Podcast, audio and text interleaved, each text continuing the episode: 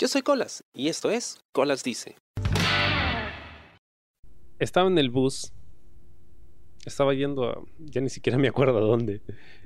Em, y bueno, el bus tenía a uno de estos cobradores que son muy, digamos, outspoken es la palabra, que son muy extrovertidos, ¿no? Porque cuando uno viaja en el bus, independientemente de si hay música o no, el ambiente varía de un bus a otro, ¿no? no necesariamente de una línea a otra, sino de un bus a otro, dependiendo de cómo son el chofer y el cobrador. Hay cobradores que simplemente se limitan a cobrar su pasaje, algunos te saludan cuando subes, otros no. Algunos son bastante violentos cuando cobran y cuando les quieres pagar algo que, no es lo que ellos consideran. Hay otros que se lo toman en más buena onda. Y hay otros que están colgados de la puerta del bus, mientras este va a toda velocidad están llamando gente, gritando, riéndose, pasándole la voz a los que venden ahí en, en, las esquinas, en los paraderos, ¿no? Que ya se conocen, bromeando con los dateros y demás, o bromeando con los choferes también. He visto muchas, muchas cosas.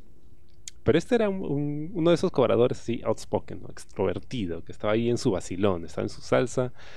Creo que había música de fondo y el pata estaba como loco, ¿no? Estaban en una especie de carrera, ¿no?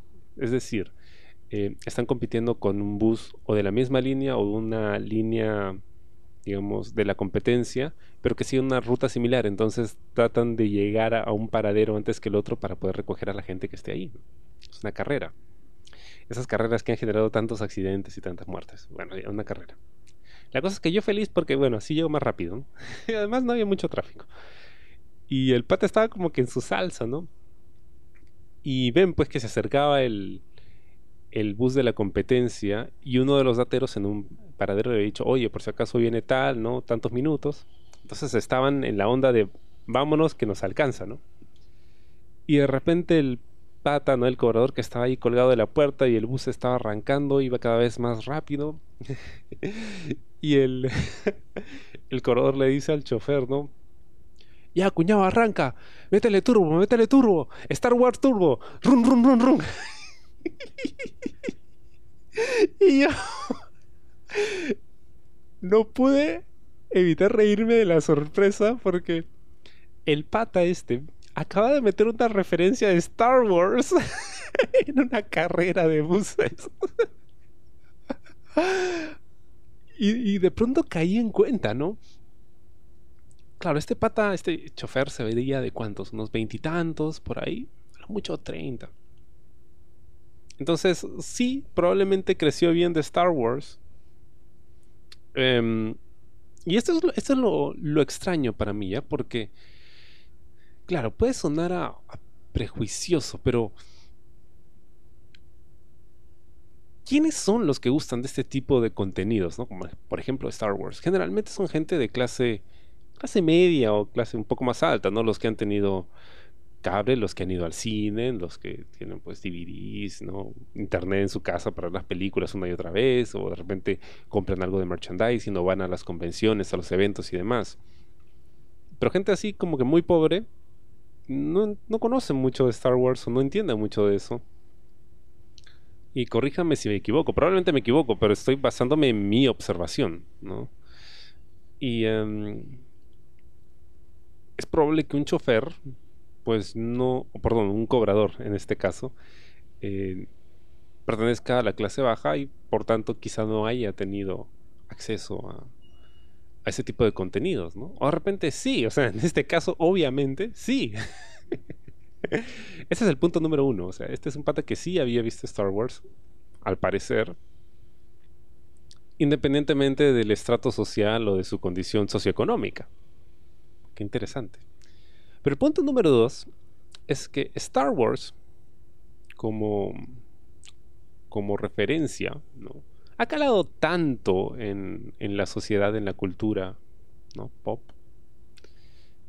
que hasta un cobrador de micro sabe de Star Wars, ¿no? Y lo usa como referencia. dije, wow, eh, esto, es interesante.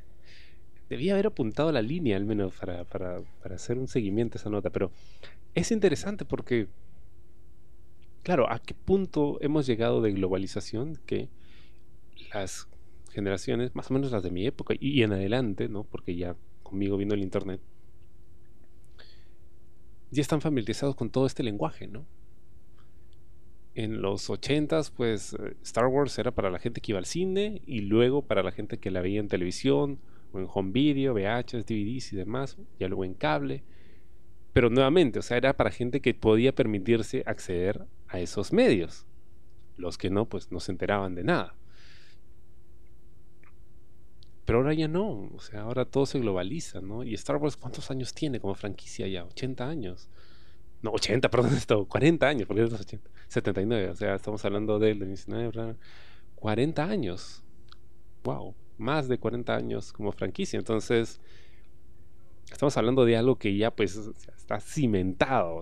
Es muy difícil que alguien medianamente enterado no sepa qué cosa es Star Wars o, o por lo menos le suene el nombre, ¿no? Pero por ejemplo nos encontramos al amigo cobrador, ¿no? Que estaba pidiendo turbo a lo Star Wars, ¿no?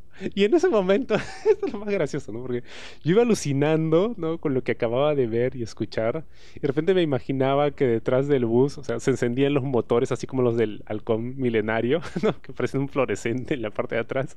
Y de repente, ¡wow! Nos íbamos a Match 3 y viajábamos a la, a la velocidad de la luz.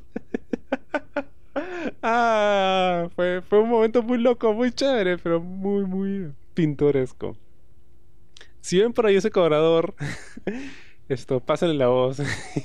Pregúntenle de dónde se enteró de Star Wars y de repente es fan de la saga. Y, y esto, aún más importante, ¿es un Sith o es un Jedi? Espero te haya gustado el programa de esta semana y conmigo será hasta la próxima. Yo soy Colas y esto fue Colas Dice. Chao. ¿Te gustó el programa? Sí. Suscríbete y comparte.